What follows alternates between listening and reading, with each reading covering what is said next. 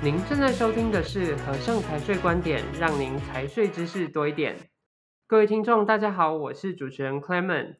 节目录制至今啊，其实我们收到过非常多的听众提问哦，所以本集呢是要给大家来解惑的。我们就有请到了和盛国际顾问的陈经理 Ivy 来作为本集的分享嘉宾。大家好，我是 Ivy，很高兴可以跟大家聊聊。Hi Ivy。陈经理呢，本身是对这个客户服务啊，有着非常多年的实战经验的哦，所以今天呢，我们就要请 Ivy 来分享一下，在和盛服务顾客这么久了，客户最常来询问和关心的问题有哪些呢？嗯，其实客户的问题啊，通常都会跟近期的法规相关的事项，或者是一些新闻有所关联哦。是，那所以不同的时期，其实客户的问题可能也都不太一样。像近期修法的事项比较多。客户就比较常打电话来询问说，像是呃，我听朋友说有几个地区很好使用，嗯，像是新加坡、开曼、香港，或者是说现在的境外公司啊，是不是很不好设立啊？嗯哼，就是设一个境外公司，现在的限制真的是越来越多了耶。没错。再来是像常常就是出现一些查税的新闻，境外公司是不是很容易被查税啊？那我们使用了这么久的公司，会不会很容易被查核？会吗？最后一个问题就像是常拿来做一些贸易啊、控股使用的目的的境外公司，在境外公司使用上，还没有其他可以运用的工具或者是方式，可以跟台湾公司的就是不同的搭配做使用，这样子是。那这些问题，我相信一定都是百里挑一的哦，因为对于像我这种没有设立过境外公司的人啊，心中其实有非常多好奇，答案到底是什么的。刚好利用今天的这个节目时间呢，假公济私一下，希望艾比来简单的帮我们回答一些题目。当然没有问题啊，请说。好，那我们就先从刚刚第一个问题先开始。艾比提到的哦，关于客户常说。新加坡、开曼公司，甚至是香港公司很好用，但实际上到底多好用啊？嗯，很多客户啊，就是会直接劈头就来电，就直接说，其实身边的台商朋友都有在使用这些境外地区，嗯，啊，操作上都没有问题，看起来也都很好用，嗯，贸易上也没有障碍，就叫我们报价给他。可是实物上，我们问客户说，那你觉得到底你听到你觉得好用在哪边？是，那使用上有哪些优点？然后客户其实都说，嗯，其实我也不知道，就是听说朋友说好像很好用，是因为我觉得这个状况还蛮常见，而且是很正常的。因为我自己耳濡目染学了一些，都还是有非常多不清楚的地方哦。我相信一定也有很多听众朋友是想要入门，但是却不知道从何下手的。那 Ivy，你通常会怎么替客户做分析跟规划呢？呃，以我们的实物上的经验来讲啊，像这几个地区，我们来介绍一下。嗯，像香港这个地区啊，除了前段时间大家一直在讨论的国安法，它其实就跟新加坡一样，一直以来都是全球知名的金融中心，在经济跟金融操作上，其实都是比较开放自由的。嗯嗯嗯，因为一般其实不熟悉境外地区的客户，听到知名金融中心，不管是香港还是新加坡，我想应该是很安心的，不是吗？这两个地区啊，在民生上确实是比较有优势的。嗯，但其实实务上来讲，我们在维护这两个地区公司的时候啊，就要建置公司的会计账务，是，并且每年也要求一定要经过当地会计师的审计程序，还有一些例行的税务申报及其他的周年申报事项。不像我们客户比较常使用的地区，像 BBI 英属维京群岛、嗯，萨摩亚或者是像安圭拉这种地区。它就是没有相关的会计账务规范，还有相关的税务申报问题。嗯、另外，有些客户想要设置到香港这些地区的时候，想要适用这些地区的租税优惠，是。可是基本上在实务上来讲，这些租税优惠的适用规则，不是只有在当地做报税就可以了，其实还会附带了一些营运限制。例如说，你需要聘雇几个员工，董事及高阶主管在香港停留的时间。还有实体办公室的运用跟营运，其实都是客户很容易被忽略掉的。是香港跟新加坡在维护上比较不像是一般的境外公司这么简单嘛？那听众朋友其实，在设立这些地区的时候，就要多花一些时间做咨询，以免误触当地公司的法规哦。刚刚也有提到的是，客户也会问到的，开曼公司呢，有什么特别需要注意的地方吗？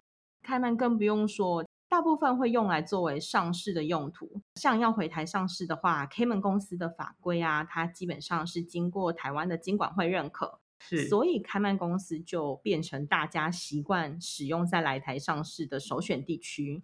但其实它的维持成本以及相关的时间成本的部分，更是高于其他听到像 BBI、萨摩亚这种公司的至少三到五倍的时间哦。哇，对，我们在第十三集的节目中就有提到说，有很多私募的股权基金啦，还有大型的企业会选择使用开曼公司。难怪大家就会觉得跟大公司用同款就会让人很安 心，很想用。所以啊，在听说好用的地区之前，其实我们还是建议客户要先考量自身对于就是境外公司的需求，公司预计要拿境外公司来做些什么事情。嗯，那合并这几年的境外法规的异动，再跟服务的顾问好好电话聊一下，那有什么东西该要注意的这样子，那怎么样的配置才是对您最好的安排？真的。我们在挑选工具的时候，一定要选择顺手的，而且是符合您的需求的，才能够发挥工具的最大效益嘛。盲从呢是不行的哦。那我们上集节目才有提到，近几年因为境外的法规变动蛮多的。那请问一下，Ivy，现在设立境外公司真的有变得比较困难吗？呃，其实为了因应啊，欧盟跟 BEPS，就是我们说的 BEPS，嗯，对于境外公司的规范跟要求哦，即使到了现在这个时间点，国外有还有好多个地区的法规都还在修正当中，是，所以其实近几年啊，境外地区的法规修正确实是比较频繁。但是你说境外公司真的比较难设立吗？简单来讲，呃，就是境外这政府这边跟注册代理人受制于洗钱防治法规的规范，嗯，所以他们必须有很多的事项需要跟我们做确认。但是在公司的架构中的董事跟股东的身份证件及资金来源，只要可以清楚的说明，其实设立这件事情还是很简单的。哦，所以设立境外公司还是跟以前一样简单吗？只要合法合规，应该是不会有人阻挡我们开公司的，对吧？当然是的，呃，话说啊，早期设立的时候，只要提供董事的大名、地址，可能连身份的证件都不用给，就可以设立一家境外公司。嗯，也就是为什么以前大家对于境外公司的印象很不好，很容易会有一些负面的新闻。但现在设立公司的时候还是很简单，只是比较需要注意的地方就是银行开户，因为每家银行在审查的要件略有不同。但不外乎就是设立的地区、董事股东的资金来源，还有就是在台湾有没有自己的公司，嗯，有没有目标客群，相对应的厂商、合同、订单等相关的问题。客户只要能完整的说明自己的贸易架构，呃，像我们在做贸易的客户，只要是有这样子开户的需求，嗯，其实把我们上述的这些问题交代清楚，在银行端也不是什么样的大问题。了解。那银行审查资讯呢，这一块，我想大家也可以参考我们第十五集的内容哦。蔡经理在里面有做非常详细的解释了。那下一个问题，这些资讯是否都造成新闻上越来越多境外公司被查税？那境外公司现在的问题真的有这么多吗？嗯，担心查税的确是大多数人共同的前提。嗯，不过与其担心。不如多花点心思在做好事前的规划跟法规的遵循。我们在评估客户设立境外公司需求的时候啊，都会仔细的去了解客户的营运行为，还有公司的架构，嗯、包括一些物流跟金流，它要怎么进行。那甚至是为了应应法规，公司架构该怎么去做建议。其实我们也同时会帮客户一并做提醒。是，那客户在正常使用的状况之下，不用过度担心看到新闻上报道的这些特殊的逃漏税案件。嗯，就好比之前新闻闹得蛮大的牛叉牌食品公司查税案，是起因其实是因为他们遭内部人的检举才被查税。嗯，此类的检举案大部分都是亲人或是股东之间因为有利益纠纷导致。所以，检举人就是握有一些公司内部详细的资料的时候，通常都是很有杀伤力的。嗯，那又因为是知名厂商，所以就会被新闻爆出来。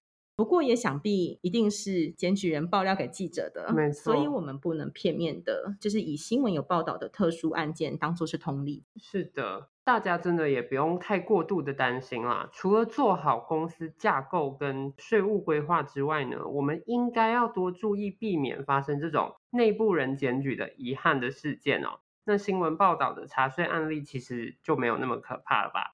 最后一个要问 Ivy 的问题是，我们了解了境外公司除了拿来做贸易控股之外，还有什么状况是大家可以做运用的吗？好的，近年来啊，台湾的老板们啊，越来越重视对员工的福利跟权益，是，因为也希望公司赚钱啊，可以跟员工共享。